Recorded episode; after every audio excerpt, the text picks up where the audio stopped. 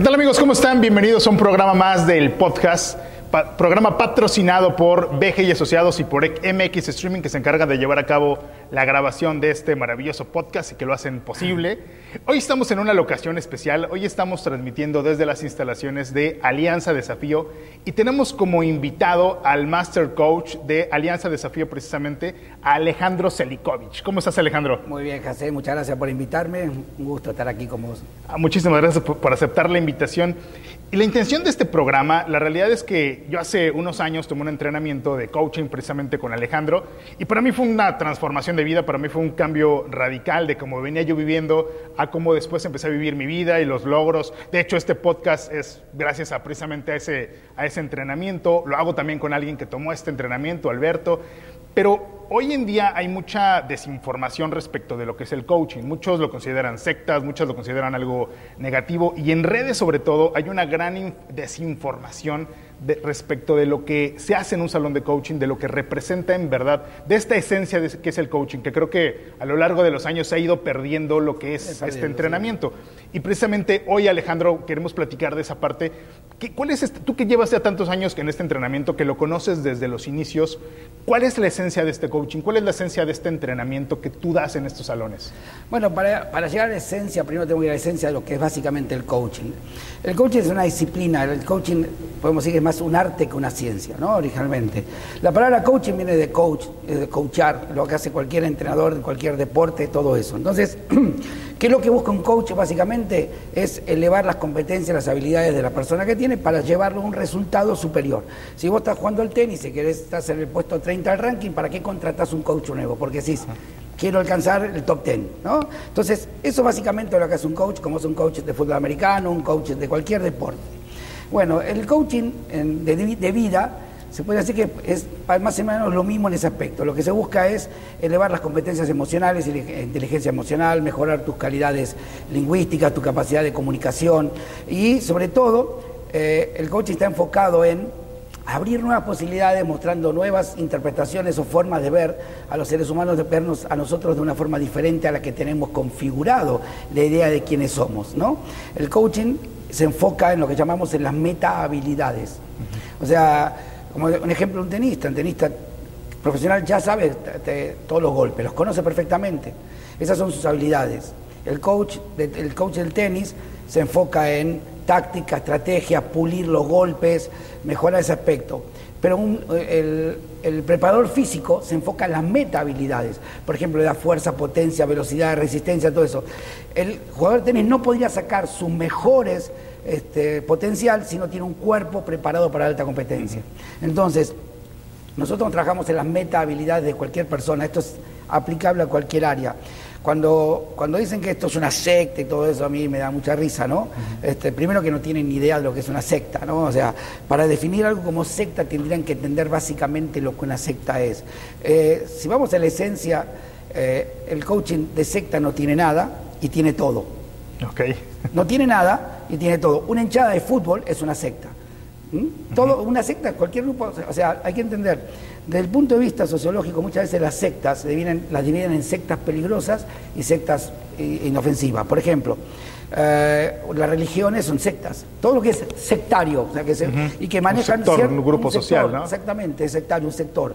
Y que manejan ciertos códigos comunes y se manejan ciertos códigos o se encolumnan detrás de una visión o detrás de algo, se lo denomina sectas en general. O sea, todos los servicios de inteligencia están obligados en cualquier país del mundo a investigar cualquier lugar donde se juntan personas. Porque nunca sabes, o sea, donde se juntan personas continuamente es eso, mucha gente no sabe, siempre están investigados. Si es positivo o es negativo, ¿no? Entonces lo dividen así, así, ah, por ejemplo, hinchada de fútbol que se junta en una esquina o en un lugar, hay gente infiltrada, se meten a ver si venden drogas, si no venden drogas, si, aparte porque ahí está la barra brava, ¿no? De las hinchadas. Entonces, de ese lugar podríamos decir que nosotros somos una secta, ¿por qué no? ¿Por qué? Porque nos juntamos en un lugar. La diferencia es que quizás vos sos, vos sos hincha de fútbol para toda la vida, pero en este entrenamiento vos entrás, haces tu proceso y quizás no volvés a pisar nunca más este lugar. Entonces, mientras estás adentro, podría decir que, entre comillas, alguien lo podría denominar secta mientras está el proceso.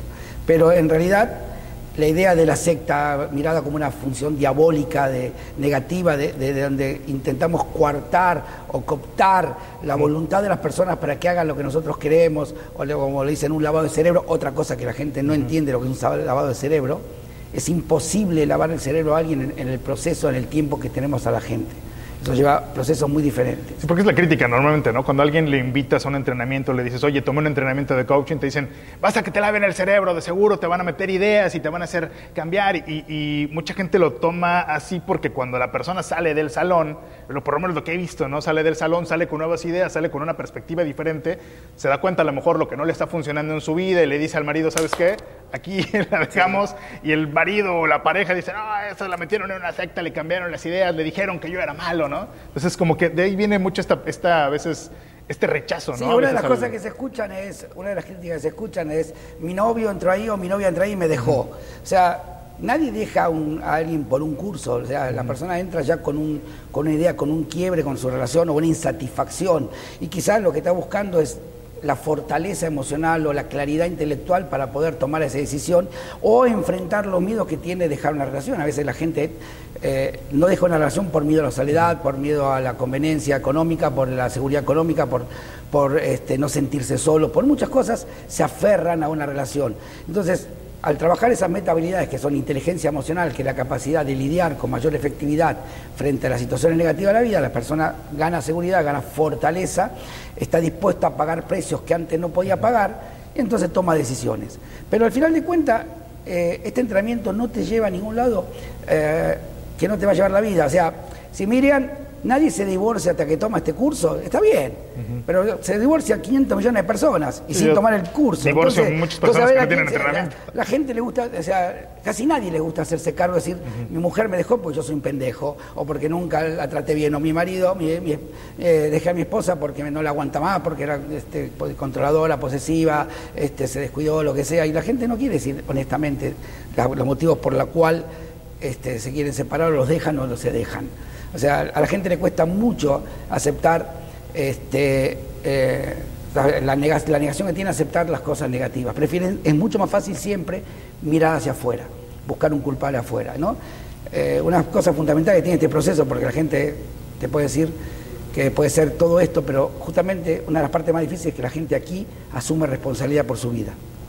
O sea, deja de echarle la culpa. O sea, o sea, yo dejo a mi esposa, pero no la dejo por culpa de ellos. Yo hasta al final la voy a dejar porque yo elijo una vida diferente, o elijo estar solo, o elijo hacer algo porque yo quiero, no porque le hecho ya, no, ya no le, yo no la dejo a mi mujer porque la culpa es de mi mujer, sino me doy cuenta que quizás no estoy con la persona que quiero estar pero ya dejamos de echarle la culpa a mirar tanto hacia afuera y pasamos a mirarnos hacia adentro, ¿no? O sea, es un entrenamiento en el cual empiezo a trabajar, el volverme responsable de mi propia vida, empiezo a ver también qué está funcionando, qué no está funcionando, para poder obtener los resultados que quiero en mi vida, ¿no? O sea, es en sí lo que, la esencia del, por decirlo de alguna forma muy sencilla, del entrenamiento, ¿no? O sea, me trabajo a mí mismo para poder lograr mis objetivos de vida y dejo de hacerme pendejo, ¿no? De lo que, ah, fulano, no puedo por el gobierno, no puedo por mi familia, no puedo por eso, ¿no? O sea, no puedo porque no quiero, ¿no? Es muy, fácil es muy fácil desarticular eso. No puedo por el gobierno, ¿a todos le está yendo mal?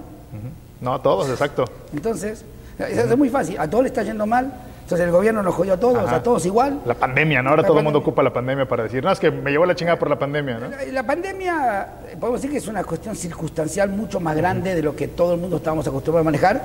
Y yo podía, sí, en ese caso le podía dar la razón a muchas personas que fue tan en la pandemia irrumpió tan de golpe y modificó de un día para otro el status quo de la mayoría de la gente que entiendo que hay mucha gente que el periodo de adaptación a lo que venía, al principio no sabías cuánto tiempo vamos a estar encerrados, después se fue extendiendo. La gente fue buscando caminos, pero desde el primer día hubo perdedores, hubo perdedores y hubo ganadores. Desde el primer día. O sea, pero hay gente que empezó perdedor y después le dio la vuelta y empezó a ganar. ¿No? Este, al ir extendiéndose la gente tuvo que hacerse cargo. Pero toda crisis en general, toda, toda, absolutamente toda crisis siempre es algo malo para uno y algo bueno para otro. Si vos tenés acidez estomacal es malo para vos, pero bueno para el que vende los antiácidos. Exacto. O sea, claro, si sube el petróleo es malo para nosotros que compramos gasolina, pero bueno para el que vende petróleo. O sea, todo lo que pasa en la vida siempre tiene dos lados, ¿no? Siempre tiene dos lados, siempre toda crisis deja, deja ganadores y perdedores. La habilidad que podés descubrir es la velocidad de movimiento, la velocidad de cambio. el, estar dispuesto a soltar cosas que funcionaron muchas veces y que hoy ya no funcionan. Entonces, esa habilidad de moverte del lugar, de, soltar lo que antes te funcionaba y darte cuenta que ya no funciona, son cosas que se desarrollan en este proceso también. La gente rápidamente puede hacerse cargo de decir, ya no funciona, me muevo, y tiene, tiene menos miedo a tomar decisiones importantes en la vida. Si la gente se mirara con honestidad en la vida, va a notar que las decisiones más importantes de su vida, la vida se las impuso. Casi nadie toma decisiones esas trascendentales que implican cambios donde vamos a pagar precios altos, la gente los toma cuando quiere o como quiere.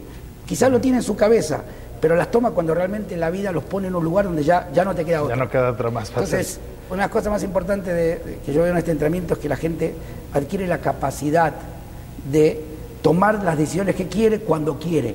O si no la puede tomar en este momento, puede planificar y decir, ok, para tomar esta decisión me claramente dice, me falta esto, esto, esto, me pongo a trabajar en esto y cuando tengo todo esto, ya lo voy a tomar. Pero tiene las cosas claras. Ya no, ya no se hace pendejo, ya no puede seguir pensando de echar la culpa que si no las toma este, es por las circunstancias externas. ¿no? Empezamos a mirar eh, responsablemente a nosotros como el protagonista de la vida.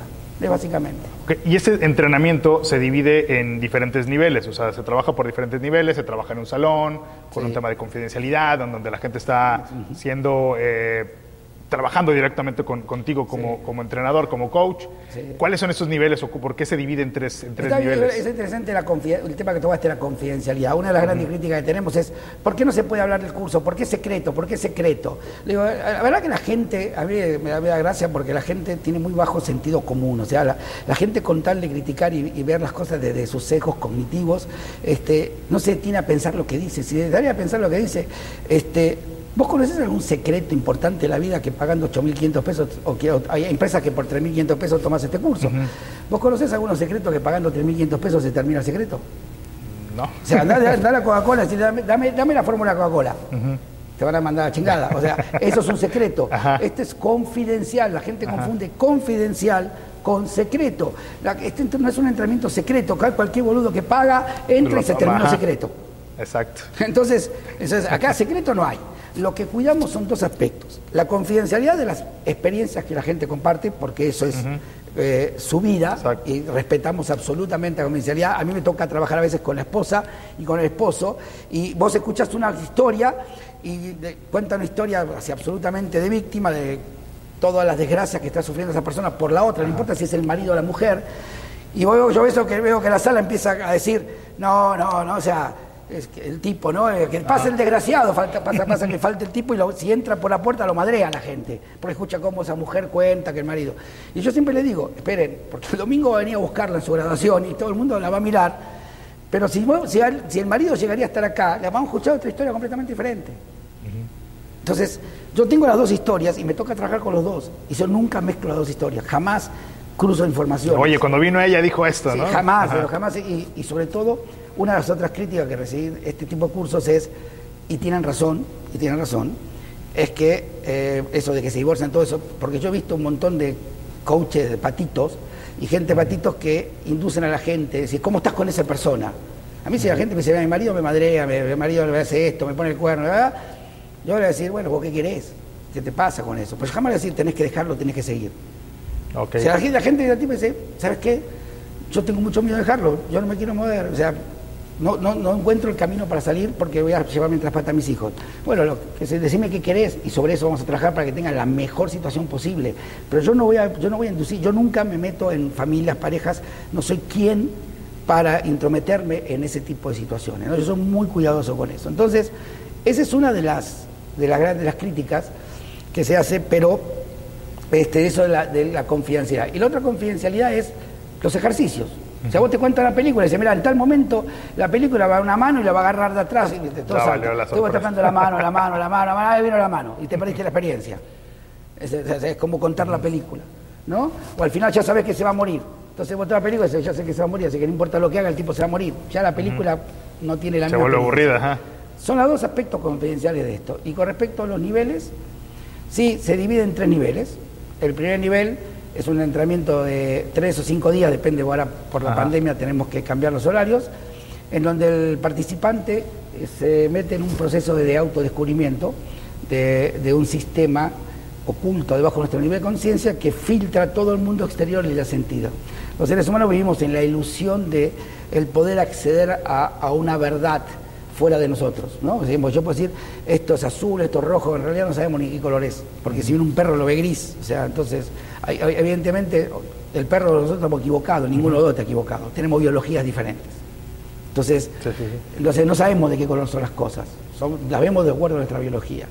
Entonces, en el primer nivel abrimos, empezamos a abrir la conciencia de la gente de que quizás las cosas que están manejando su vida, las conversaciones que lo están reteniendo, las conversaciones privadas que tienen recurrentes o sus creencias, todo eso, están, no tienen idea de qué manera están condicionando su vida. Entonces, lo primero que hacemos en el primer entrenamiento básicamente es poner todo eso a la luz.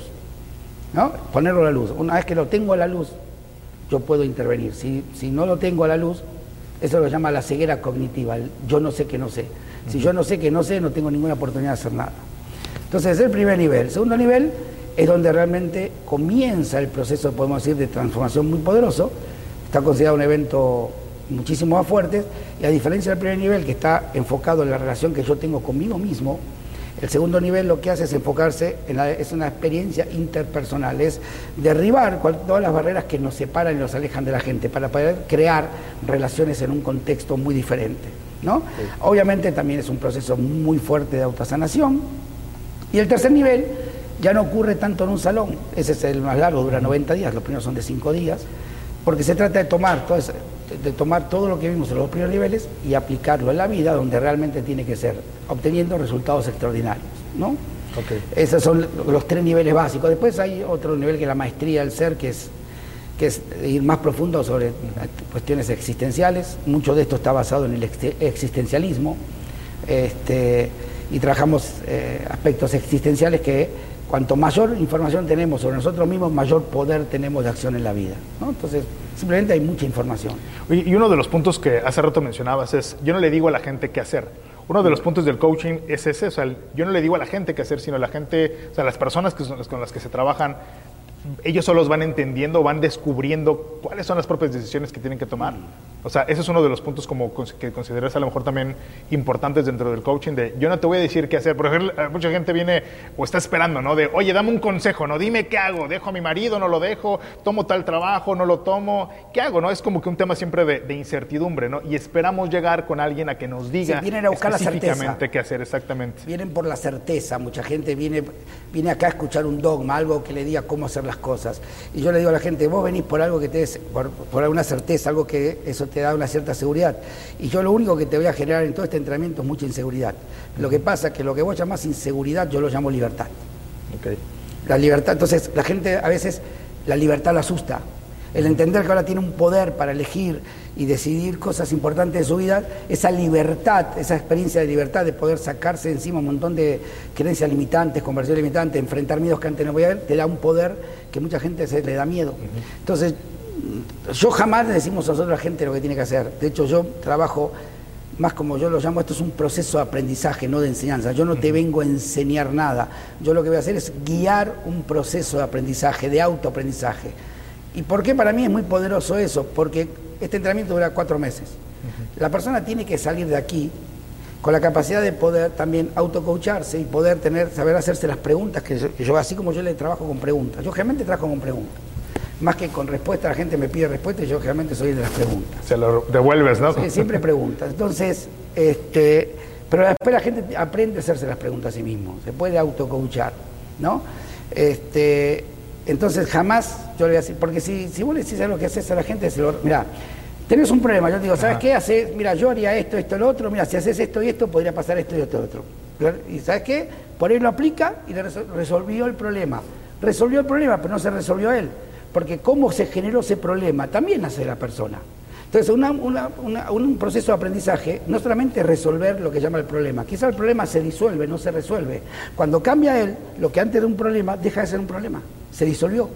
¿no? Si, el problema es este, eh, mi trabajo, todos abusan de mí y todos me recargan a mí y todos se van y yo me quedo de trabajo, entonces el problema qué es? ¿Cuál es el problema que tiene? ¿De tener menos trabajo? No, entonces, entonces bueno, aprendí a decir que no. Decir que no. Si decís que no, ya nadie te va a decir, no, pero el problema es él ya sabe eso. Ahora, el tema es, ¿qué le, ¿qué le, pasa a él que no puede decir que no? Entonces, yo te digo, ok, si decís, que no y plantate. Decís que no. O sea, no te toca, no te toca. Pero el tipo no está dispuesto a pagar los precios. Le enseñó a la gente a que él es el que dice siempre que sí, le enseñó a gente a buscar sentirse importante, sentirse indispensable, y ahora no puede salir de esa trampa, de ese disfraz que él creó. Entonces, entonces decirle que diga que no, cualquier estúpido sabe que tiene que decir que no. Lo, difícil es que le falta a él en su, capacidad para decir que no y pagar los precios. La gente se esfuerza por ser demasiado social, demasiado persona, la noción de persona social, de, buscar, em, de buscar ser integrado a la sociedad o al pertenencia al grupo de trabajo, ese esfuerzo por ser persona, por ser una persona social, eh, lo lleva a dejar de lado tomar decisiones que sean importantes para él. Entonces, lo peor de todo es que no funciona, porque al final no termina logrando lo que busca, no, logra la aceptación que esperaba o el trato que esperaba, todo eso, entonces tiene un doble resentimiento, un doble frustración, que no logra lo que quiere y encima no dijo lo que pensaba o no hizo lo que pensaba. Entonces todo eso se trabaja acá adentro.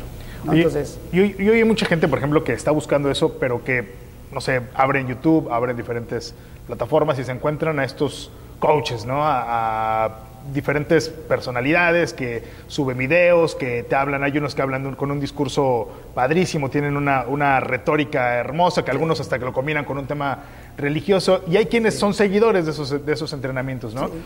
¿Qué tanto ese entrenamiento puede ser un tema más motivación? ¿O qué tanto son estos en verdad entrenadores? O sea, hablemos así tal cual en plata, ¿no? O sea, ¿qué tanto es en verdad esto es coaching, o más bien es un tema motivacional? Eh, mira, en, ese punto de vista yo tengo una conversación muy fuerte con respecto a la degradación. O sea, el coaching para mí, yo hace 20 años que lo hago y me parece una disciplina espectacular cuando se lleva con profesionalismo bien aplicada, ¿no? Este, eh, en mi experiencia, los videos actuales de motivación vendrían a reemplazar los libros de autoayuda. O sea, yo conozco gente que, que leyó, me dice acá, leí muchos libros de autoayuda.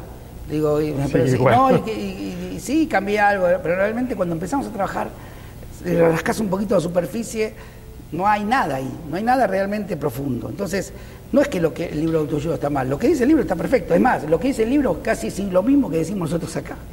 La diferencia es que acá hacemos que las cosas ocurran. Pasamos de lo teórico a lo práctico.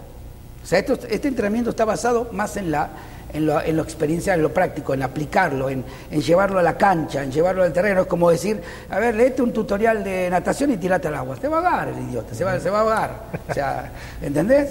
O sea, eso no se aprende por tutorial. O sea, anda en bicicleta, aprende en bicicleta y parate de andar en bicicleta. ¿Qué va a pasar? Se va a caer, se va a ir a la mierda. O sea, este, como cuando yo era chiquito que, que, estaba aprendiendo en bicicleta, la chica que trabajaba en mi casa, la que me cuidaba, me dice, no vas a aprender, pues yo temeroso, me dice, no vas a querer aprender hasta que te caigas una vez. Yo me subí a la bicicleta y me dejé caer. Y me pegué, lo único que me me, me pegué la cabeza contra una canilla que estaba ahí en el patio, pero no aprendí, ¿entendés? no, tenía que hacer, eso es... Tienes que aventarte. Hay que practicar y todo eso, exactamente. Entonces, esos, esos videos para mí son unas terribles puñetas mentales este, mentalles y sobre todo, la verdad que la gente que lo hace, no sé si estará convencida que cree que funciona. Yo tengo algunos podcasts y hago todo eso y hablo de temas, pero la verdad que lo hago porque me gusta compartir, más a mí. Lo que me importa a mí es compartir mis experiencias o los conocimientos que yo pueda tener, siempre fui muy generoso con eso, pero en realidad no tengo expectativa que la gente con eso, eh, honestamente, si algo toma y lo puede aplicar, qué bueno, pero yo digo que al final lo único que sirve es la acción los seres humanos tienen que entender que al final de todo, no importa nada, todo, todo el, toda la experiencia del ser humano se termina en lo que hacemos. Punto. No en lo que pensás, no en lo que pensás que vas a hacer o pensás que podía pasar, no, es lo que vas a terminar haciendo. Tu vida se define por las elecciones que tomas y las acciones congruentes con esas elecciones. La vida se define en las acciones. Y lo que hacemos en este entrenamiento es eh, entrenar a la gente para tener un mayor abanico de posibilidades de acción. Mayor capacidad de acción, mayores resultados en tu vida. Y obviamente entrenarlos para eh, cada elección y cada acción va a tener una consecuencia. Si sale positiva, disfrutarlo. Si sale mal, ¿qué hago? ¿Cómo, ¿Cómo lidero con el fracaso? ¿Cómo lidero con el rechazo? Para poder levantarme y volver a hacerlo y volver a hacerlo hasta que tenga el resultado. Yo creo que nos compartías en un salón de respecto de esta diferencia que te decía hace rato del motivador, ¿no? O el motivador al final de cuentas te va a hacer que te levantes y digas, sí, yo puedo, ¿no? Pero vas a durar cuánto tiempo, ¿no? Un a diferencia de... Eh, ¿Cada cuánto te tenés que bañar? Exacto.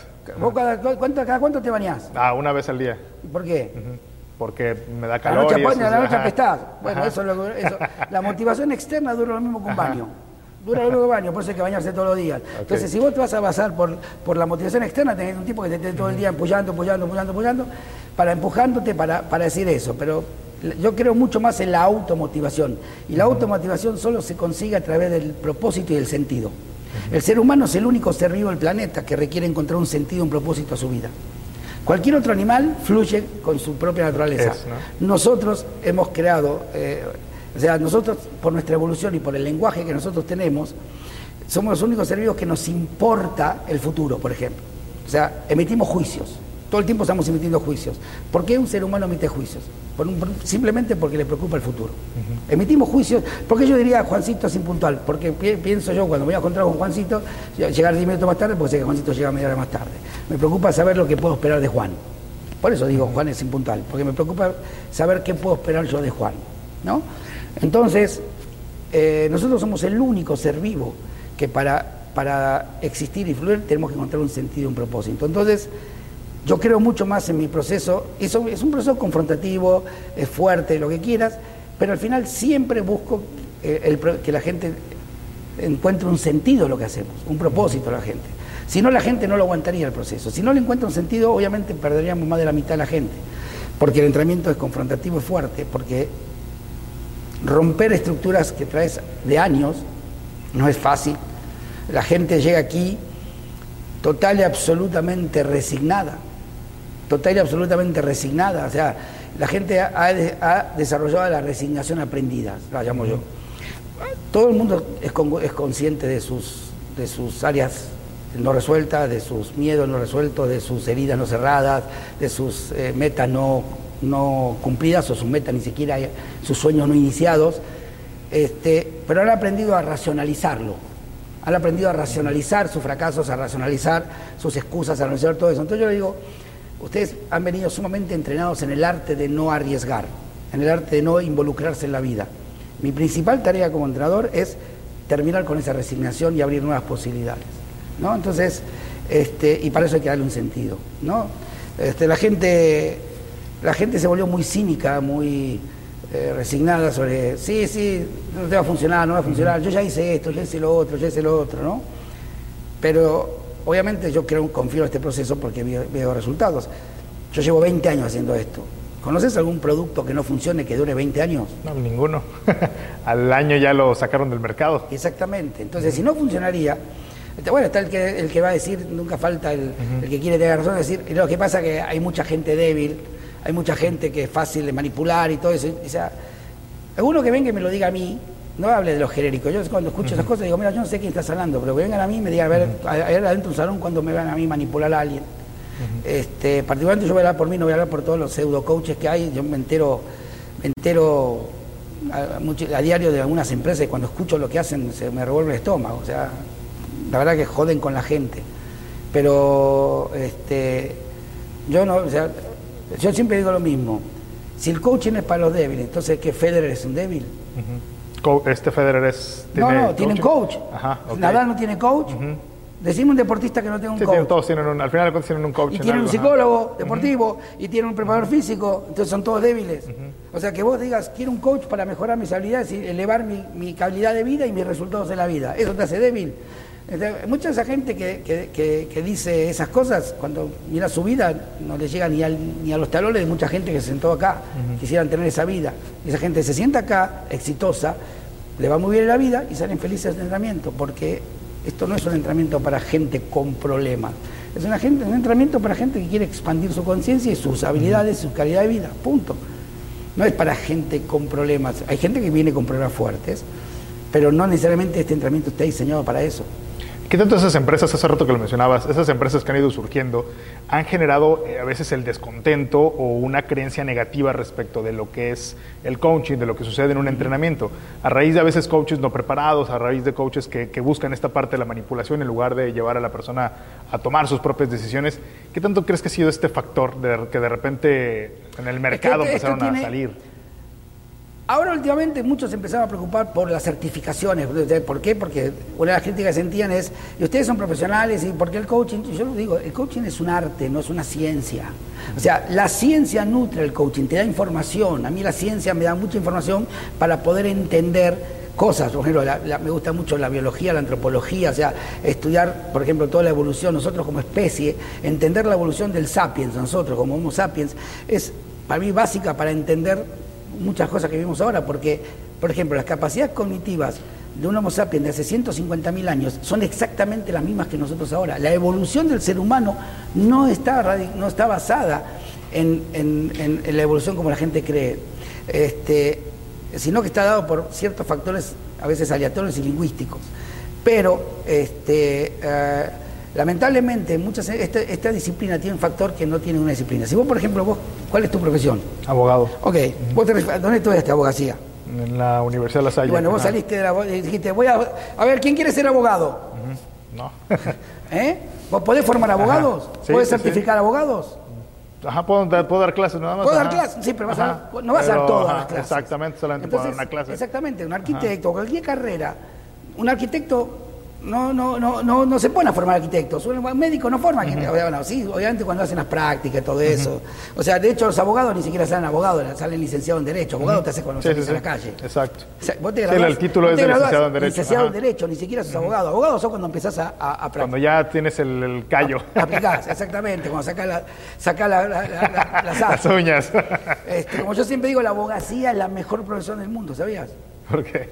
Porque la abogacía vos ganás o perdés, pero cobras siempre. Exacto. la mejor profesión del Muy mundo. Muy buen punto. Esa es la mejor profesión del mundo. Vos puedes ganar o puedes perder, pero vos cobras pero siempre. vamos a cobrar. El abogado cobra. Entonces, este, entonces, en cambio en el coaching no. En el coaching, o sea, una vez yo confronté a una persona que yo estaba entrenando para dar cursos. Lo entrené y lo doy lo suficiente para dar cursos. Y siguen trabajando conmigo yo, todo lo que yo sé o todo lo que yo, mis experiencias, las estoy volcando todo el tiempo a mis entrenadores. Todo el tiempo. Esto no termina nunca. A mí me preguntaron una vez, ¿cuánto tiempo me lleva a ser entrenador en la formación? Y yo digo, yo estoy en formación. Y soy el master coach, yo soy el que formo. Y yo estoy en formación. O sea, ¿qué le quiero decir? Que esto nunca se termina de aprender. El que cree que ya sabe todo, entonces ese es el que se cierra el aprendizaje y pasan todo Mucha gente se enfocan en aprender algo y como no tienen información empiezan a mezclar otras disciplinas y meten cualquier cosa en el coaching y los cursos son un desastre. Este, entonces, acá cualquier, entonces una me dice, bueno, pero todo, yo estoy haciendo lo que vos hiciste conmigo. ¿Y qué significa? Que todo lo que yo sé lo aprendí de vos. Sí, tenés razón, le dije yo, todo lo que vos sabés lo aprendiste de mí, pero vos no sabés todo lo que yo sé. ¿Entendés? Para que yo te enseñe esto, yo tengo esto. Y yo te di esto, porque esto es lo que necesitas para... De acá con esto ya puedes entrar a un salón. Y a partir de acá vas a ir expandiendo con tu propia experiencia y con el trabajo que vamos a ir haciendo y poniéndote todo eso. O sea, para, o sea, estás acá no puedes dar un curso, estás acá no puedes hacer un curso, estás acá no puedes un curso. Cuando estás acá, te metes en un salón. Pero yo, yo tengo esto atrás. ¿Está claro? Y esto me llevó una vida. ¿Entendés? Entonces, eh, entonces digo, vos vas a, entonces digo, vos vas a formar gente de acá para abajo. Y este estúpido va a formar gente de acá para abajo. Y este va a formar. Y por eso hoy tenemos el desastre que tenemos. O que se empiezan a formar gente, consideras que cocinas sin la base suficiente como para poder formarlos, ¿no? Entonces, ¿qué pasa? La falta de sustento lleva a que se pongan arbitrarios, o sea, hagan abuso de poder, ¿no? Abuso de poder, hagan, este, confronten a la gente. Y sí, hay mucha gente que, porque ya pagó, porque eh, le da vergüenza, por lo que sea, se aguanta esas cosas. Se aguanta esas cosas. Yo no digo que soy un santo, yo en un salón puedo ser tremendamente confrontativo, de hecho soy de los más crueles y cínicos que puedes encontrar en un salón, porque este, por eso yo, yo descubrí la serie Doctor House cuando me empezaron a decir a mí todo el mundo Doctor House, Doctor House, Doctor House. Y, la verdad que sí, yo me identifico mucho con eso cuando lo vi, y, yo creo que al final, yo puedo ser hasta más cruel que él en su momento, pero al final, si vos mirás el fondo de Doctor House, nadie está más comprometido con curar a alguien que él su forma serán odiosas, pero el tipo salva a la gente que... Pero tiene el resultado, ¿no? Ah. Tiene el resultado, entonces al final, a mí me importa el resultado final, no me importa cómo te sentís en el camino. O sea, si en el camino te vas a sentir mal, no me importa, dime cómo te vas a sentir al final. O sea, eh, es como que vos quieras ser un deportista de alto rendimiento y no, y no te quiera que te duelan los músculos. ¿Cómo sé? Para forzar tu cuerpo. Y, o tengas un entrenador que te diga, ay, no, hoy descansar así, gordito, está bien. que no pasa nada, ¿no? te dan la palmadita de la espalda. el, entrenador que te va a decir, flaco, mueve el culo. Vamos, levantate, seguí, no pares, seguí, no pares, seguí, no pares. O sea, y, y, a nosotros me dicen, eh, pero a veces, ¿por qué hablas con mis palabras? Yo hablo así. ¿Por qué hablas de esta manera? Digo, ¿por qué así hablo? ¿Y por qué este es un entrenamiento de vida? No es una. de hecho, de hecho muchas personas que estudiaron universidades y todo eso, cuando yo doy las clases de filosofía en el, PMC, a mí me han dicho, eh, tus clases son mejor que cualquier clase que tomé en la, universidad, pero yo hablo coloquialmente. Al final, la profundidad de mis clases en el PMC me han dicho ni en la facultad yo tengo clases de esta calidad. ¿Ese PMC es para la Es una certificación de, coach, exactamente. Acabo de dar dos temas que son autoestima, autoimagen, que, que esas son de una profundidad impresionante, ¿no? O sea, la gente que tomó esas dos clases estaban totalmente impactados, ¿no? Porque llegamos a la, raíz, a la raíz de, la esencia del, ser humano, ¿no? Para poder entender de ahí cómo reconstruirnos. Entonces, este, ¿desde qué venía esto? ah, de, de, esas empresas, te decía, de esos coaches, de estos eh, personajes que surgen de repente, ¿no? Ah, entonces, empiezan a ser arbitrarios, empiezan a apabullar a la gente, todo eso. Yo sí soy, yo no, digo que yo no sea confrontativo, eso mucha gente que pasó por mí no se queda con la parte en la cual yo a veces soy muy fuerte, soy muy cruel o muy irónico, pero siempre que he cortado a alguien, siempre lo he cosido. O sea, si te corto, te coso, nunca dejo a nadie abierto. Entonces, siempre, siempre, cuando trabajo con alguien, no importa lo duro que yo sea, no importa lo fuerte que haya sido confrontación, siempre al final le doy una salida digna. O sea, para mí la dignidad de la persona es, es fundamental. Yo no soy quien para traspasar la dignidad a nadie. Y si la persona permite que yo traspase su dignidad, obviamente para mí es una información de esa persona, porque si yo la traspaso, la traspasa cualquiera, afuera. Y acá estamos en un lugar seguro, pero afuera duele de verdad. Afuera cuando tu dignidad es pisoteada, eso es algo que a la gente le cuesta mucho recuperarse. O sea, no confundan orgullo con dignidad. Entonces, si yo veo a alguien que permite que yo pisotee su dignidad en un salón, lo que yo voy a hacer es buscar la manera de que no lo, no lo haga.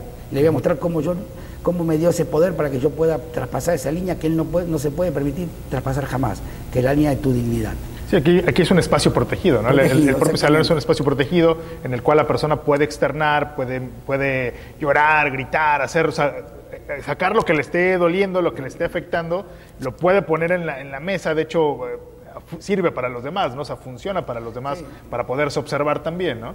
Pero no hay este, tiene un objetivo, o sea, tiene una razón de ser, no es como tú dices, no, te quiero humillar o te quiero por mi satisfacción personal, sino el hecho de que tú saques algo, el que tú expongas algo que te está doliendo y que a lo mejor te sientas, te sientas entre comillas humillado, es porque estás exponiendo algo que te permite que te sientes afuera humillado, que está, que está sucediendo en el exterior, ¿no? No es casualidad que en el espacio lo presentes, ¿no? Y lo que duele acá no lo que duele, porque yo no soy nadie, a mí ni me conocían. Y si yo digo algo que te duele, imagínate cuando te lo dice la gente que te quiere o la gente que te importa, tu jefe, tu, esposo, tu esposa, tus padres, tus hermanos, tus amigos.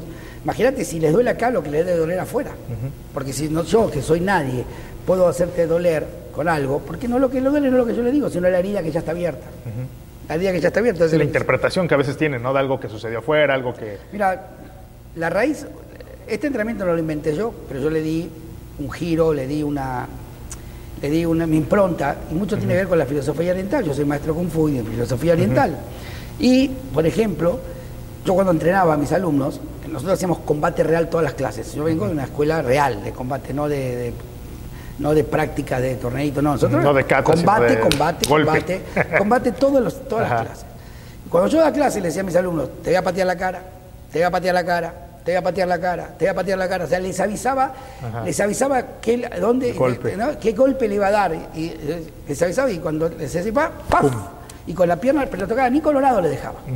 Pero, o sea, yo no tenía mucha, mucha velocidad. Entonces le cacheteaba y decía, imagínate, acá fui yo, pero en la calle no te van a tener clemencia. Sea mejor que yo te pegue acá adentro, te cachetee, te, deje la cara un poco colorada de un cachetazo, a que afuera, afuera cuando te tiren al piso no te vas a levantar, no te van a, decir, bueno, levantate de vuelta, no, te van a patear la cabeza. te van a agarrar al fregadazos, es, mejor, es mejor que suceda acá adentro para después estar fuera, afuera más fuerte, ¿no? Enfrentar la vida con mayor fortaleza. Y aparte son enseñanzas que en el entrenamiento se quedan en la piel, o sea, no se te, no se te olvida, ¿no? Que es a lo mejor la diferencia con lo que hace rato mencionamos, del motivador, ¿no? El motivador solamente te dice las cosas, pero aquí es una experiencia que te la llevas puesta, ¿no? Te es un, puesta. un traje que te vas a poner y que vas a decir, ok, ya lo traigo raspada la piel, ya me caí de la bicicleta, ¿no? Ya sé andar en bicicleta. Un ejemplo reciente, acabo de dar un entrenamiento en la ciudad de Monterrey. Había dos chicas que entraron al entrenamiento como staff, que hacía 10 años, 10 años que no estaban adentro de un salón. 10 años que no estaban adentro de un salón. O sea, una para 10 años, yo te pregunto, termina tu carrera en 10 años no toques nada. A ver, en 10 años a ver, te hago un examen, a ver lo que, lo, lo que sabes. No vas a contestar ni, ni 10 preguntas quizás, en 10 años. Bueno, impresionante, tenían todo el proceso absolutamente claro, precisas, este, sumamente rigurosas, sumamente claras y precisas en las confrontaciones, en las intervenciones. O sea, parecía que estarían entrenadas, parecían entrenadoras. O sea, viene el guion, ¿no? No, no, Por no, decirlo de alguna se forma, ¿no? acordaba, decía, ¿qué ejercicio Ajá. viene? No se acordaba, Ajá. pero en la intervención, en su siendo, todo estaba ahí. Ah, ok, ok. ok, Todo ya, estaba ya, ahí, todo lo que había aprendido en su proceso, todo lo, todo lo que te- todo lo tenían ahí. Ok, ok. Ah, se, o sea, se la experiencia movieron, del... se del- movieron adentro del salón como si nunca hubieran dejado de estar en un salón. Y yo les dije al final, ustedes son conscientes porque no tuvieron, no tuvieron trabajo con un grupo chico, se dividimos en grupos. Ustedes se dan cuenta que ustedes actuaron como entrenadoras. Yo les dije, ustedes no se dan cuenta, pero ustedes fueron coentrenadoras conmigo. De hecho, yo las dejaba por momento y cuando veáis como ellas intervenían, digo, ¿para qué intervenir? Ya se lo dijeron ellas. O sea, yo como entrenador tuve menos trabajo y 10 años sin tocar un salón. O sea, esa es la evidencia más clara de que un proceso bien llevado no se te olvida nunca. O sea, lo aprendiste y lo vas a seguir practicando, ¿no? Lo Yo, llevas yo en tu vida. impactado, yo estaba impactado de, de- de la precisión que tenían. Sí, porque de hecho el- algo que me que en la experiencia de vida logro observar es que la gente que ha tomado el entrenamiento, sobre todo el tercer nivel, que es donde ya llevas acciones, donde ya cumples con tus metas de vida, eh, lo que he visto es que es gente que tiene una facilidad precisamente para, para lograrlo, ¿no? Por ejemplo, es este programa, lo, lo armamos con otro, le decimos golero, ¿no? Porque es el, el tercer nivel del gol, eh, alguien que también lo, ten- lo tomó Alberto, entonces era hasta eso, es mucho más práctico hablar con él que hablar con cualquier otra persona que no tiene entrenamiento y podernos sentar y decir, ok, ¿qué está funcionando y qué no está funcionando, O- ¿no? ¿Cómo se llevarlo a ganar esto, no? O el compromiso, ¿no? Ajá. Simplemente la palabra compromiso. Cuando le decís a la gente, cu- eh, te, te comprometes a qué? Y la gente te dice, sí, me comprometo, pero la gente usa la- usamos la misma palabra, pero tenemos significados diferentes. Para vos, compromiso significa voy a hacer lo que tenga que hacer, y para otro compromiso voy a hacer lo mejor que pueda, voy a, hacer, voy a tratar con todas mis fuerzas, a lo mejor de puerta, o estoy muy interesado, pero no estás comprometido. Pero si algo se atraviesa, lo voy a dejar de hacer, ¿no? Claro, Ajá. se te atraviesa algo, tenés- buscamos excusas, ¿no? y, y lo que generamos acá a la gente es que la- hacemos que las cosas ocurran, ¿no? O sea, como yo digo, ¿querés excusas o querés resultados? ¿no? Si te dedicas a las excusas, toda tu vida vas a tener maravillosas excusas. Si querés resultados, lo que vas a tener son resultados. ¿no? Y la vida es un juego de resultados. Fíjate que hace unos, un tiempo, de hecho, estamos haciendo un programa con, este, eh, con Eric Guzmán, que es también alumno tuyo, en, el que tú lo entrenaste, y platicábamos de un tema que era... eh, que hoy ocurre, demasiado, hoy ocurre demasiado en el espacio, ¿no? que es el caos. El- el- la, la charla normalmente la hacíamos sobre esa parte del caos y lo que representa el caos de repente en la gente, ¿no? como, algo, como algo negativo. Y, y platicábamos de esa opción de, de que, la- del que el caos es un lugar donde se puede crear. ¿no? Y hoy en esta situación que de repente pudiera ser caótica o que de repente en nuestras vidas se puede se presentar como caótica, lo que en realidad un- hay es una gran posibilidad de Posibilidad. creación. ¿no? Es que el caos en sí mismo, el- el- toda situación caótica, o sea, lo que pasa es que el caos de alguna manera lo puede representar como eh, se- una situación caótica, la vimos como nos expulsaron, apretaron un botón de eject, ¿viste? Los, Pum. que te saca del avión, ¿viste? El, el, el- el- el- el avión que venís y se eyecta, el Ajá. piloto, te saca con esa presión de tu zona de confort. Entonces el caos es un lugar donde la gente siente una especie de vértigo. La sensación de vértigo es cuando vos no sabes si estás para arriba, para abajo. O sea, la gente cree que el vértigo es nada más cuando te parás así en la altura. Pero la sensación de vértigo la sufre un piloto, por ejemplo, que está navegando de noche sobre el mar, con un cielo cubierto, no tiene estrellas, no tiene luces. El tipo en un momento en la oscuridad total pueden sentir la sensación de vértigo. No tienen claro ni a qué velocidad van, no tienen, se les rompen los instrumentos. Lo que llama esa situación es vértigo. Entonces no tienen, no tienen referencias. Vos en el caos lo que perdés son referencias. De golpe te sacaron las referencias. Una situación caótica, si te pones a pensar, es toda situación en la cual de golpe todas las referencias que vos tenías para manejarte en tu vida se, se te, se te dieron vuelta. Como dicen, cuando te aprendiste todas las respuestas, te cambiaron todas las La preguntas. pregunta, ¿no? exactamente. Entonces, la que- Entonces, la situación caótica es la posibilidad de, de, de golpe que no buscaste, pero empezar a encontrar nuevas cosas. Si sabes transitar esa etapa con tranquilidad, como siempre digo, aprender a estar cómodos en la incomodidad. ¿no? La persona exitosa es quien aprende a estar cómodo en la incomodidad. Transita la incomodidad con cierta comodidad. Entiende que la incomodidad va a ser transitoria. ¿Entiende? Estoy incómodo, pero sé que va a ser transitorio. Entonces, sé que esta incomodidad va a ser transitoria, no va a ser para toda la vida. Entonces la transito y sé que voy a llegar a un momento en que voy a, voy a salir de esta incomodidad y encontrar lo que yo quiero. La gente tiene que entender, todo el mundo le pasa eso. Entonces, el caos es maravilloso en ese aspecto, porque sin caos, o sea, mira, vos no podés remodelar una casa si no tiras paredes abajo. Uh -huh. Si vos querés remodelarte una casa, tenés que tirar paredes abajo, no podés romper, no podés remodelar una casa, hablando de Eric, que es arquitecto, Ajá.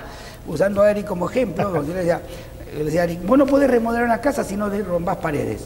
Lo mismo pasa con una vida sin sentido. Vos, una persona que viene acá no tiene propósito, no tiene sentido, tenemos que, hay que derrumbar paredes, hay que derrumbar creencias, hay que derrumbar estructuras, hay que derrumbar un montón de cosas que no están funcionando para crear un espacio nuevo y poder rediseñar de una forma tal que ahora sea funcional para tu vida.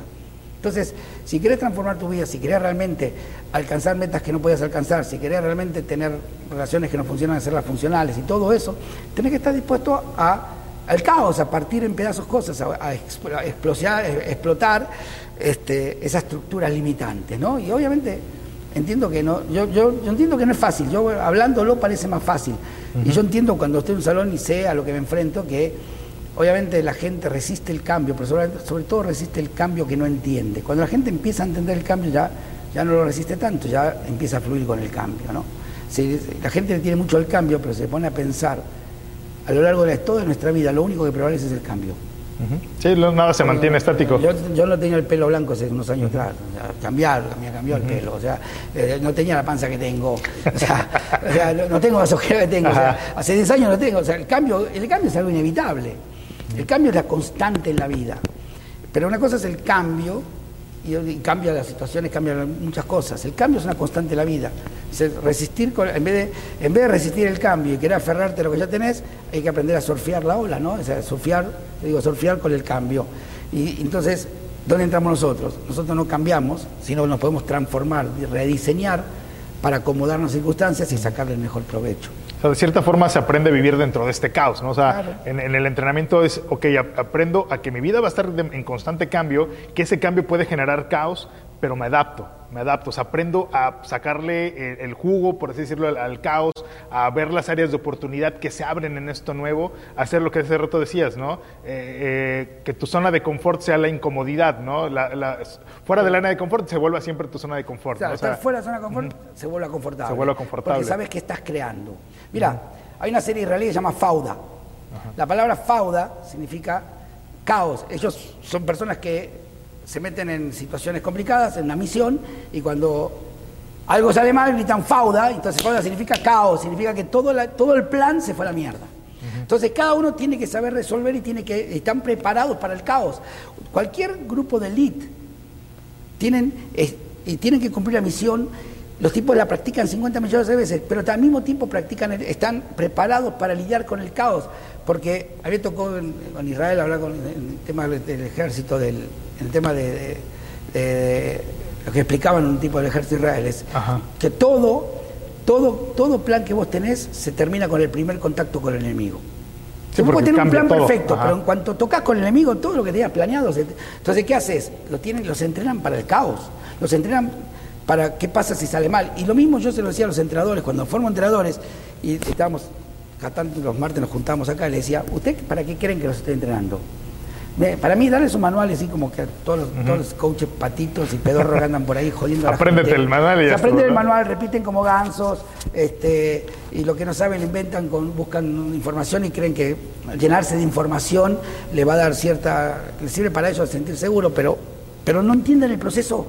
Ya es impresionante porque yo lo que veo es, pueden decir las mismas palabras que yo, pero no entienden el proceso, no o sea, ellos vieron lo que aprendieron, tomaron un simil curso de gente que los entrena, no sé, en cinco fines de semana uh -huh. y le dan un título de esto, pero no entienden el proceso. O sea, yo veo que ahora todo lo que estoy viendo es antiproceso. O sea, todo lo que, lo que tendremos que lidiar con esto, como por ejemplo, se volvió, o sea, parece que todo lo contrario. Lo que veo es lo contrario del proceso. ¿no? Este, hay una página que se llama Vota 4, no importa qué. Y yo leo eso y a mí se me revuelve todo. Yo cuando me meto es para madrear a la gente, me divierto.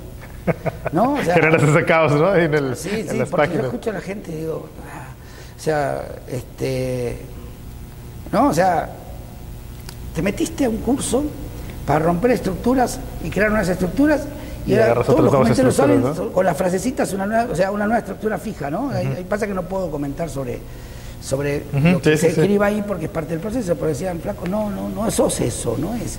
O sea, soltaste una cosa para aferrarte a otra. Sí, no son verdades absolutas, al final de cuentas, por lo que la otra vez entendía, era, el, y me cayó ese 20, es el cambio de las, sin decirlas, pero de, de las creencias que no te permiten crecer a creencias que te funcionen, ¿no? O sea, creencias que te permitan lograr. que te dejan de funcionar también. Exacto, que en algún momento te van a dejar de funcionar, exactamente, ¿no? y vos tienes que estar abierto. Y, tienes que darte cuenta que no hay verdades absolutas, que son simplemente creencias que vas a irlas tomando conforme lo que tú vayas requiriendo para poder lograr tus resultados, para querer lograr lo que quieres en la vida, ¿no? Pero no te puedes casar con ellas, ¿no? Decir, esta es mi creencia y de aquí me agarro, ¿no? Y no la suelto porque esta me la dijeron en el entrenamiento. ¿Por qué puede ser que en algún momento del entrenamiento esa creencia ya no te funcione? No me el entrenamiento de tu vida, ¿no? Exactamente. Yo por eso le digo, lo que ellos llaman seguridad, yo lo llamo libertad, inseguridad. Yo te voy a dar inseguridad. O sea, voy a derribar todas las estructuras fijas que están, están limitando tu vida actual.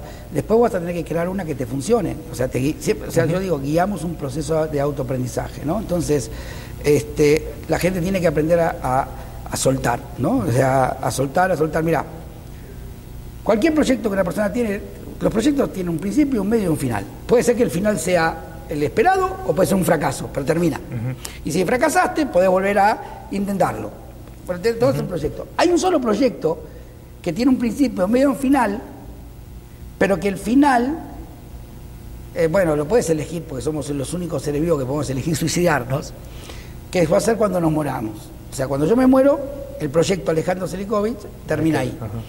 Pero mientras yo tenga vida, siempre este, este, es un proyecto que nunca se termina. O sea, el proyecto más importante de tu vida son, somos mismos. O sea, el proyecto de vida más importante, el proyecto que una persona puede tener en su vida es su propia vida. Su capacidad de estar constantemente rediseñándose, su capacidad de estar constantemente eh, aprendiendo, eh, lidiando y soltando con lo que no funciona, tomar nuevas cosas. O sea, ¿quién puede decir de nosotros que nosotros como proyecto estamos terminados?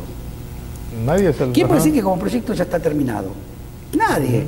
Yo tengo 58 años y, y, por ejemplo, este año mismo, en este año yo cambié algunas de mis creencias más, más antiguas y forma de ver de muchas cosas, porque tengo la apertura para hacer, modifiqué ciertas cosas este, muy, muy especiales, como que ya tenía muy ancladas en mi vida.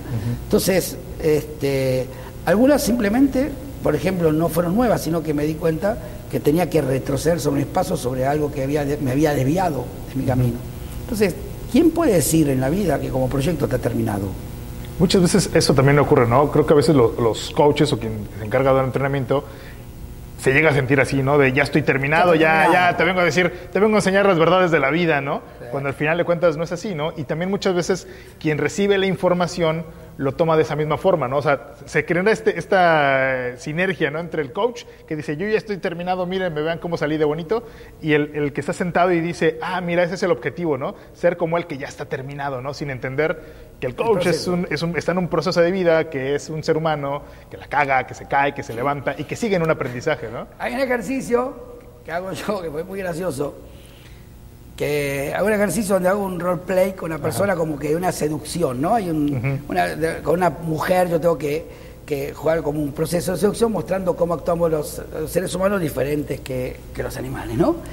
Y entonces yo me acuerdo que iba, hablaba con la chica, volvía, hablaba con la chica, volvía, y había una de, las que estaba sentada y me decía, pero si ella te dice tal cosa, no sé cuánto, o sea, se notaba que estaba inquieta y quería respuesta, ¿no? O sea, y pero, pero si te dice así, ¿y vos qué vas a hacer? Y cada vez que yo volvía, el proceso estaba buscando una respuesta, buscando. las pelotas. Este, buscando una respuesta, ¿no? Y, buscando certezas para. Porque yo le digo, ¿tenés un problema con tu pareja? Sí, ok. ¿No? ¿Tenés un problema con pareja? ¿No? Sí. Bueno, seguía. Como la tercera cuarta vez que voy y venga, me, me empieza a preguntar, le digo, nena, le digo yo. Tengo tres divorcios, soy el menos indicado para que me pregunte. No jodas. Le dije, ¿no? O sea, yo tengo tres divorcios. O sea, ¿quieres hablar de matrimonio? A mí no me preguntes. o a lo mejor sí sabes mucho. Sí, bueno, pero lo que quiero decir, si vos querés certeza, ¿viste? no hay nada cierto en la vida, ¿no? Es el único cierto es que algún día vamos a morir, ¿no? Y quizás yo estoy hablando de relaciones, relaciones, la gente puede pensar, ah, no, el tipo debe tener... Las tiene ya dominadas, ¿no? No, o sea, ningún coach es perfecto, ya. Mira, la, mayoría de los coaches que se alejaron del gran desafío, que creyeron que estaban lentos, hoy están todos, están todos out. Han tenido momentos fugaces.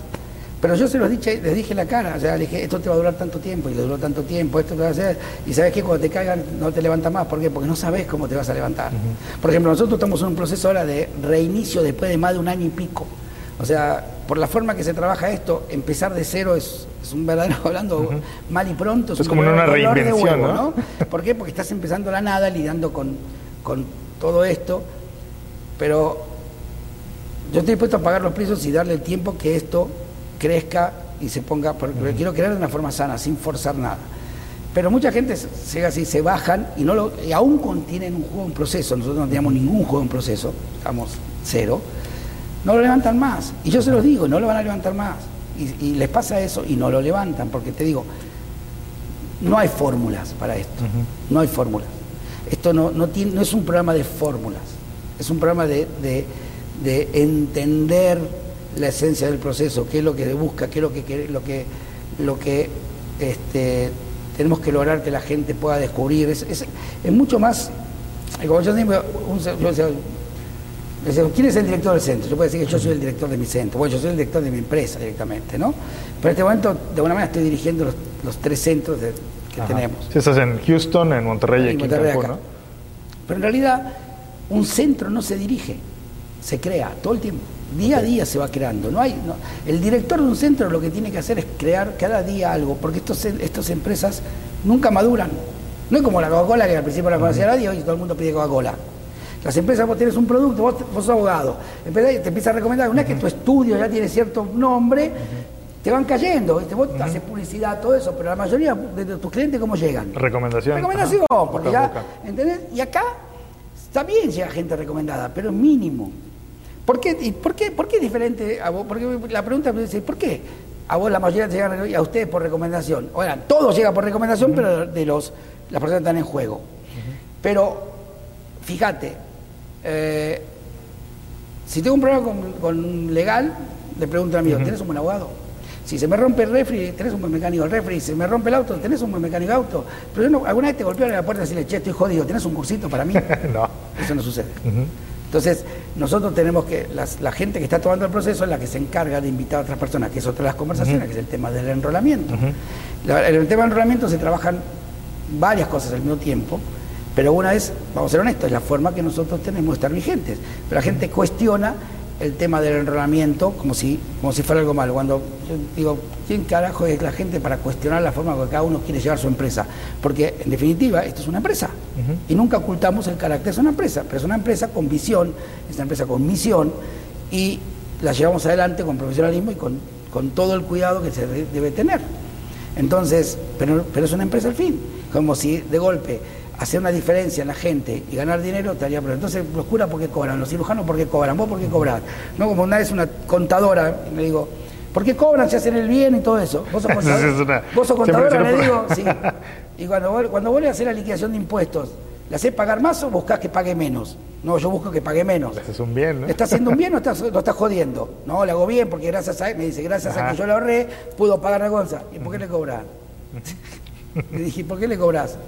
¿Entendés? Sí, pero mucha gente lo toma como algo negativo, ¿no? Dices, oye, pero si es algo positivo, ¿por qué lo cobras? Estás dando eh, valor a la gente. Ajá, pues exactamente. Una empresa al final de cuentas de eso se mantiene, ¿no? al final de cuentas, si esto no funcionaría solito, solo se cae. ¿Qué, les preocupa? ¿Entendés? pero la gente lo hace en su vida. La gente lo hace en su vida. Cuando ves una película que te impacta, ¿qué es lo primero que haces? Me llama la atención, la recomiendo, le digo a otras personas, subo alguna reseña. Si, vos tienes un auto que te salió buenísimo y alguien te amigo te quiere comprar un auto, ¿qué le decís? Le digo, oye, cómprate tal carro, o sea, salió, me salió muy bueno. Exactamente. Todo el tiempo estamos recomendando cosas cuando algo no funciona. Y esto a lo mejor viene por eso que dices, no, no, tocamos la puerta de alguien para decirle, oye, tengo un problema, recomiéndame un coach, recomiéndame un entrenamiento. Vivimos, eh, creo que en una, por lo menos es mi, mi observación, que creo que estamos viviendo en un espacio en el cual estamos como forzados a ser felices, a mantenernos siempre sonriendo, como si ese fuera el modo de vida, ¿no? O sea, si alguien dice, oye, estoy triste, el, pendejo, el consejo pendejo, perdón, pero es el, ponte feliz, ¿no? Ah, gracias, ¿no? O sea, sígueme para más consejos, ¿no? hombre, no pasa nada, ¿cómo no pasa nada? Si está triste, algo le pasó. exacto, ¿no? La, intención es buena, cuando alguien llega a la oficina, ¿Qué te pasa? No, me acabo de pelear con mi mujer, estoy triste. Vamos, hombre, no pasa nada. ¿Cómo? Lo peor, el tipo no solamente está triste, sino tiene que fingir que está bien porque según ellos no pasó nada. Pero para esa, o sea, nada peor en la vida que no legitimizar las emociones de alguien. Es mejor decirle, ok, no te preocupes, venimos a tomar un café o charlemos unos minutos, ¿qué te pasó? Bueno, ok. Pero uno de los errores que cometemos es no legitimizar las emociones de la gente. O sea, nosotros minimizamos, ¿eh? ¿por qué está triste? ¿Por eso está triste? Sí, por eso está triste, ¿qué te importa? La persona está triste, por algo estará triste. Y a lo mejor es dejar, dejarlo vivir su tristeza. Claro. Oye, me siento triste, no, quiero sentirme feliz ahorita, o sea, quiero vivir mi tristeza, quiero vivir mi enojo, vivenciar los sentimientos, ¿no? Que se vuelve esta parte de, si estoy enojado, no, no puedo estar enojado, no puedo estar triste, no puedo estar, se vuelve como una, prohibición, ¿no? Ahora hay como un, toda una, lo que yo llamo la línea del optimismo mágico, ridículo o sea, la línea de coaching esta del optimismo mágico y que todo el tiempo tiene que estar arriba, arriba, arriba. Y, en realidad la búsqueda de la felicidad desde ese lugar es totalmente desgastante. Es como, es como yo le digo a la gente, ¿querés ser feliz? O sea, y la gente confunde ser feliz con estar todo el tiempo alegre, entusiasmado, eufórico. Entonces la gente, entonces, te digo, ponete en pedo, emborrachate, y date dos días emborrachado y salí a tu vida. Vas a ver que destruiste tu vida, tu vida en dos días. Eso es lo que hace la gente cuando quiere ser feliz. Es que quiere estar todo el tiempo eufórico se desgasta, se, termina cometiendo, ¿por qué? Porque te lleva a tomar, cuando vos quieres estar eufórico y estar alegre y, confundirse eso que con felicidad, vas a estar tomando un montón de decisiones impulsivas que después te vas a arrepentir. Después te vas a arrepentir como el que se despierta borracho en la Vega casado. ¿No? Que se fue a la Vega, se puso en pedo y se despierta, casado en la Vega, borracho. ¿Y ahora qué hago, no? Entonces, entonces la felicidad tiene, la felicidad no es por ese lado, la felicidad tiene, requiere un equilibrio, un equilibrio entre los aspectos positivos y los aspectos negativos. Una persona es más fácil que pueda experimentar felicidad cuando no se, no se esfuerza tanto por ser feliz, sino entender que en la vida va a haber pérdidas y ganancias, y cuando toca estar alegre, estar alegre, cuando toca estar triste, estar triste, y saber que las dos cosas van a pasar. Y que de hecho está en la tristeza o en el enojo, en diferentes espacios, se crea, ¿no? Los creativos arman, por ejemplo, a mí la parte de la, de la tristeza, en algún punto de mi vida que viví con mucha tristeza, y de hecho hoy la, busco porque me genera la posibilidad de crear poemas, ¿no? O sea, es una posibilidad creativa a través de ese sentimiento, o sea, y, de repente me acuerdo de algo, de mi madre que falleció, de mi hermana, y me viene un sentimiento de tristeza, pero en lugar de rechazarlo es, ok, puedo crear con esto, ajá, lo canalizo a la creación de algo y, surgen cosas maravillosas, ¿no? Toda, toda emoción, toda emoción tiene una posibilidad de trascendencia. Cualquier emoción tiene un beneficio por responder y un precio por no responder a esa emoción. Suponete, frente al miedo. Si yo respondo frente al miedo, obviamente, este, el, miedo, el miedo es algo que nos invita a proteger aquello que pensamos que se puede lastimar o perder. Entonces, si yo respondo positivamente frente al miedo, cuido y protejo aquello. Si frente al miedo me bloqueo, ¿ok? Me bloqueo y me paralizo, obviamente eh, no estoy respondiendo efectivamente frente al miedo. Pero al mismo tiempo hay una oportunidad de trascendencia. Si yo enfrento el miedo, descubro que soy ese ser, el ser que es capaz de enfrentar las dificultades de la vida o los desafíos de la vida con fortaleza y que, independientemente de lo que pase, yo, voy, a ir, voy a seguir avanzando en la vida. Entonces, el enfrentar tus miedos no solamente te ayuda a resolver la situación del momento, sino que te da, te, dice que cualquier cosa que vaya a pasar, aunque me dé miedo, yo voy a seguir avanzando, voy a seguir lidiando con eso. Quienes se esconden detrás del miedo, cada vez lo que aprenden es cada vez a cada miedo más pequeño ya no lo enfrenta. ¿no? Entonces, toda emoción tiene una oportunidad de trascendencia y tiene un mensaje. La tristeza, por ejemplo, es la forma en que el amor se, se, expresa ante la pérdida. Entonces, si vos tenés una pérdida, la lógica es que estés triste. Entonces, el permitirnos vivenciar esa tristeza mantiene el corazón blando. Pero hay gente que no está dispuesta a vivir la tristeza y endurece su corazón. Lo que se cuenta es que cuando endurece su corazón, metafóricamente, porque el corazón no, siente nada, es un órgano que bombea sangre, pero la gente tiene acostumbrado que acá está la razón y acá están las emociones, ¿no? Metafóricamente en el corazón están las emociones. Pero este, eh, te mantiene el corazón blando, vulnerable, sensible. Pero entonces la gente no quiere vivir tristeza, entonces endurece su corazón, pero no se cuenta cuando se endurece, endurece todo. Entonces, cuando está alegre, ni siquiera se permite ser completamente alegre porque viene todo en pares. No puedes estar 100% alegre y evitar la tristeza. para algo existe la tristeza. La naturaleza, si tenemos la tristeza, obviamente si desarrollamos todo de alguna manera tiene, un, tiene una, una oportunidad o tiene un significado en la vida. Ahora, esa, esa frase que dicen todo, la gente, esa frase que a mí me suena como un justificativo, justificativo para todos, la gente tiende a decir una frase bien estúpida, yo hace poco escribí, yo tengo miedo al compromiso, no, no, no tenés miedo al compromiso, sos un huevón, no tenés miedo al compromiso, sos un maricón, sos un cobarde. ¿Entendés? O sea, sos un huevón, sos un holgazán, no tenés este, voluntad para hacer las cosas, no le tenés miedo al compromiso. Pues yo, mi teoría es, ¿cómo le va a tener miedo al compromiso a alguien que en su puta vida entendió lo que el compromiso es? No tiene configurado lo que es el compromiso, ¿no? decime qué es el compromiso. Yo te voy a decir si vos le tenés miedo al compromiso o no. Explícame qué, qué, es para vos el compromiso. Yo te voy a decir si el compromiso realmente vos le tenés miedo al compromiso. No, lo que tenés es, hueva, flojera ¿no? Eh, otro dice, le tengo miedo al éxito. Otra estupidez, ¿quién le puede tener miedo al éxito? No, le tiene miedo al fracaso, al rechazo, a que te salga mal, este, le tiene miedo a, eh, No tener, no tener huevo para enfrentarle el desafío que significa el éxito, porque para, para alcanzar el éxito vas a tener que tirarte a, lugares desconocidos, a salir de tu zona confort. Entonces, no, lo que tenés es falta de huevos. No me digas que tenés miedo al éxito. La gente racionaliza y repite esa frase justificando. Otra frase bien estúpida que escucho muchas veces, que la gente me dice, lo, mejor que me pudo haber pasado es haberme divorciado. Digo, no, estúpida, lo mejor que te puede haber pasado es que te, te cases y te funcione. no que te divorcies. ¿Entendés? ¿Vos conocés a alguien que se case para divorciarse? No, el objetivo no es ese. ¿eh? No, ¿Vos conocés a alguien que dice, no, a ver, los que están ahí, ¿ustedes conocen a alguien? Le voy a preguntar a alguien, sino que conteste. ¿Ustedes conocen a alguien que diga algo parecido a esto? Mira, me voy a casar. Yo sé que me estoy casando con la persona equivocada y la voy a cagar. Yo sé que, eh, sé que mi esposa este, es así, así, así, y que me habla la vida imposible. Yo sé que mi esposo es agresivo, borracho, de esto, lo otro, infiel, putañero, lo que sea. Y, controlador y posesivo. Voy a casar y voy a sufrir y voy a cagar. Y voy a, voy a, voy a casarme para cagarla y aprender de eso y, ver si soy capaz de divorciarme, pero entonces cuando me divorcié, me libré de todo ese, de todo ese desastre y ahora, la próxima vez, ya no voy a caer con cualquiera o con cualquier pendejo cualquier, con cualquier mujer. Ahora sí, ya tengo la experiencia. ¿Alguien se casa para eso? No, nadie. Yo no conozco a nadie que me diga, me caso para hacer eso. Entonces, ¿entendés cómo la gente racionaliza?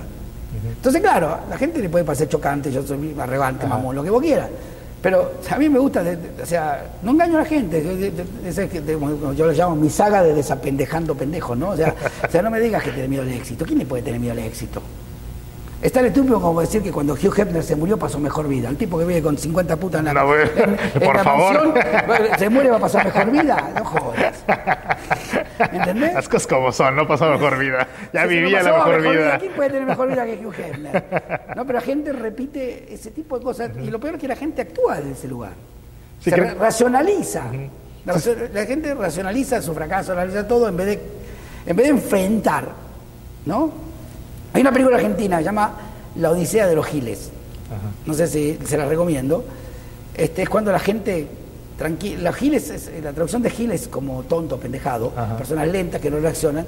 Entonces, la Odisea de los Giles es un, grupo de losers o perdedores que se cansan, ¿no? Se cansan.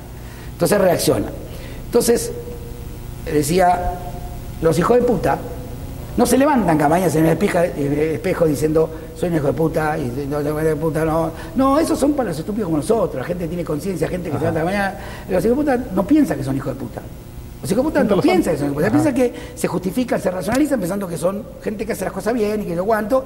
Y los resultados de éxito, siendo hijo de puta, que esto funcionan, reafirma su creencia. Eso es para nosotros, las personas que realmente no tenemos ganas de joder a la gente. Nosotros sí. Entonces lo que digo es que eh, la gente que tiene conciencia acepta, ¿sabes qué? Lo que estoy haciendo es una cagada, soy un hijo de puta. Entonces, y la conciencia de ser un hijo de puta es justamente lo que te permite salir de eso, ya no te permite seguir siéndolo. Entonces, la persona que sabe o que entiende que es un hijo de puta, esa persona tiene una negación absoluta. Esa persona no, nunca, se, nunca lo vas a escuchar a ellos viendo. Ellos siempre se ven maravillosos, ellos siempre se ven ayudando a la gente. Quieren que, como los, los vos escuchás los discursos de los gobiernos populistas. Siempre, siempre la culpa tiene el otro, siempre está mal lo demás y ellos son los únicos que se preocupan por el pueblo y al final lo único que logran es hambriar a todo el pueblo. ¿no? Todos los gobiernos populistas o, todo ese tipo de, gobiernos, por eso, por ejemplo, yo siempre digo que a la izquierda siempre se la juzga por su, se la juzga por sus bonitas ideas, nunca por sus resultados. ¿No? Entonces está hablando de una superioridad moral, de que si son, sus intenciones son la mejor para el pueblo y son la mejor para el pueblo, sus resultados siempre fueron patéticos. Exacto. ¿no? Entonces, cuando vos discutís con personas liberales, entre derecha, izquierda, discutís, lo que vas a escuchar, el de derecha le va a decir, ¿dónde funciona, a ver, ¿dónde funciona el socialismo? Y dice, no, es que eso no es verdadero socialismo. Y bueno, ¿acá qué? No, eso es verdadero socialismo. Bueno, ¿dónde funcionó? ¿Cuál es entonces dónde está? Entonces te dicen, no, lo que pasa es que es una maravillosa idea mal aplicada. Yo, yo, tengo una idea diferente. Yo creo que es una patética idea, sumamente bien aplicado y obtiene el resultado único que podía obtener. Entonces, los seres humanos son así, es al final de cuentas, ¿no? Es, una forma de, de, de generarnos ideas, de Hace rato decías una, una, una frase, ¿no? Del el, no sé que no sé, ¿no? O sea, si me estoy volviendo un, hijo de puta, si estoy una, soy de determinada forma, es porque a lo mejor sé que no sé, o sea, no me estoy dando cuenta de eso, no estoy siendo consciente de eso. Lo racionalizo. Lo racionalizo, sí sabe. no, te olvides que el ser humano tiene una, una capacidad de negación infinita. Yo soy así porque... Negación, la palabra clave es la negación. Tenemos una enorme capacidad de negación. E, eso es, este, mira, los seres humanos somos bien, bien conscientes de nuestras propias incongruencias y no, y no nos gusta vivir con ellas. Entonces tenemos, cuando vos captás tu incongruencia, tenés dos caminos. Una es hacer algo diferente y otra, racionalizarlo y justificarlo. ¿Cuál crees que es más fácil para nosotros? Racionalizarlo. Y justificarlo. ¿Por qué? Porque cuando vos racionalizás y justificás, lo que tu mente crea, el cuerpo no lo puede discernir si es real o no. Entonces empieza a sentirse justificado, empieza a sentir paz y seguridad, justificado. Claro, en cambio el otro camino te lleva a enfrentar todo lo contrario, incomodidad, riesgo, cambio que modificar, moverte hacia el otro lugar. En cambio la racionalización te deja tranquilo y justificado. En cambio las acciones para cerrar tu incongruencia, tu brecha de incongruencia, implica soltar cosas que tenés en tu vida, implica tomar acciones que no te querés tomar, implica terminar relaciones que, no te querés terminar, implica enfrentar eh, las expectativas de tus padres, las expectativas de tu familia, ¿entendés? Entonces la gente es más fácil racionalizar. El cuerpo eh, crea una idea que el cuerpo lo siente seguro y se va más fácil. Pero en realidad todos son conscientes de sus incongruencias. Alejandro, una práctica maravillosa, la verdad son temas extensos. Sé que tienes ahorita un, entrenamiento que de hecho van a, entrar aquí al salón. Eh, espero que podamos tener otra, otra oportunidad de tener otra, otra charla, de poder... Este, Mira, cuando quiera, yo, yo estoy una semana en Monterrey y una semana en Cancún, así que este, cuando quiera me avisas. Ah. temas, temas para hablar, sabes que hay mucho de todo, no solamente de coaching. O sea, eh, a mí me importa mucho, yo, yo, me dedico al coaching, pero a mí me importa mucho lo que va más allá del coaching, por ejemplo, eh, mirar un poco más allá lo que pasa en el mundo, o sea, lo que pasa más allá de todo eso, que al final impacta a las personas. Impacta a las personas porque la gente, de alguna manera, vive bastante dormida. Como yo hace poco fui una nota que decía, con ustedes, ¿no? Así la escribí, Afganistán, fuertes aplausos, ¿no? Puse así el título, ¿no? Con ustedes, Afganistán, fuertes aplausos. Ahora la gente se despertó a la existencia de Afganistán. O sea, Afganistán hace 20 años que está en guerra. Yo te puedo contar toda la historia de Afganistán. O sea, por qué invadieron los rusos, cómo era Afganistán ante los rusos, ante los 80, 70. Te puedo explicar, Afganistán es una sociedad sumamente avanzada para ese, para ese lugar. O sea, era increíble cómo se fue destruyendo, pero la gente ahora descubrió Afganistán. y se vuelven eh, expertos, ¿no? Todo el mundo quiere ser experto. Entonces, este, eh, abrir la conciencia de la gente es una forma de hacer la diferencia y me encanta. Así que cuando quieras, Hassan, gracias por la invitación. Muchísimas gracias. ¿Algo con lo que quieras cerrar, algo que quieras comentar antes de, que terminemos? decirles a la gente que, que, que, ah, ¿cómo te lo puedo decir? Ah, en realidad lo que podría decir es no se resignen a la vida que te toca, o sea, todos tienen la, capacidad de mejorar su propia calidad de vida. Que en realidad eh, lo que más te frena realmente son miedos, son creencias, son tus experiencias pasadas, pero que a pesar de que puedan estar resignados o crean que, ya no pueden hacer ciertas cosas, sí se puede, sí se puede. Como cualquier cosa, hay que prepararse, que desarrollar habilidades y entrenarse. Eh, no digo que tienen que hacerlo conmigo y acá, hay muchas maneras pero que, el mundo, el mundo lo termina haciendo la gente. ¿No? O sea, si te, quejas del mundo, quiero que entiendas que el mundo lo hace la gente. Y si, te quejas y no haces nada, después no te quejes del mundo que estás viviendo. Entonces, y para eso hay que, hay que estar dispuesto a tomar posición en la vida y tomar acción. El silencio de los buenos es mucho más dañino que las acciones de los malos. Maravilloso. ¿Dónde te pueden seguir en redes si alguien quiere estar ah, bueno, yo tengo en, YouTube, eh, una dice Ale, Celi con Z, y tengo un podcast, pero no estoy haciendo casi nada, tengo cinco podcasts, se llama este, Despiértate, está luego Alianza Desafío, eh, pero bueno, iré subiendo más cosas con el tiempo, pero en general no, no, no estoy tanto en redes como mucha gente me pide, pero ahora soy medio huevón para eso. Mi tengo una creencia también limitante con respecto a eso, de que ejemplo, esto Ajá. así todos los días puede estar, pero solo es como que digo, ¿y qué voy a decir? Y que bueno, me callo. pero- entonces, sí, es algo que pueden seguirme ahí, pero no, no hay mucho material. Espero seguir sumando. Pero ahí pueden encontrar, por ejemplo, quien esté interesado en tomar el entrenamiento, puede encontrar información, pueden... Sí, en la eh, página es alianzadesafío.mx. En la alianzadesafío.mx, dicho sea de paso, me acaba de llegar un correo que se venció, así que tengo que pagarlo hoy para que la vuelvan a subir. Yo, la verdad que se me pasan esas cosas, pero hay una página que es alianzadesafío.mx, ahí hay información y, y se pueden contactar por ahí. O si están en Cancún, acá estamos en el, en el Ibis, en la, Plaza Terra Viva, Terra Viva, ajá. primer piso. Perfecto. Alejandro, Gracias, muchísimas gracias por, la, por, por haber aceptado la invitación. Muchas gracias a, a todos los podcasteros que nos siguen. Nos vemos en un próximo episodio. Muchas gracias por estar con nosotros.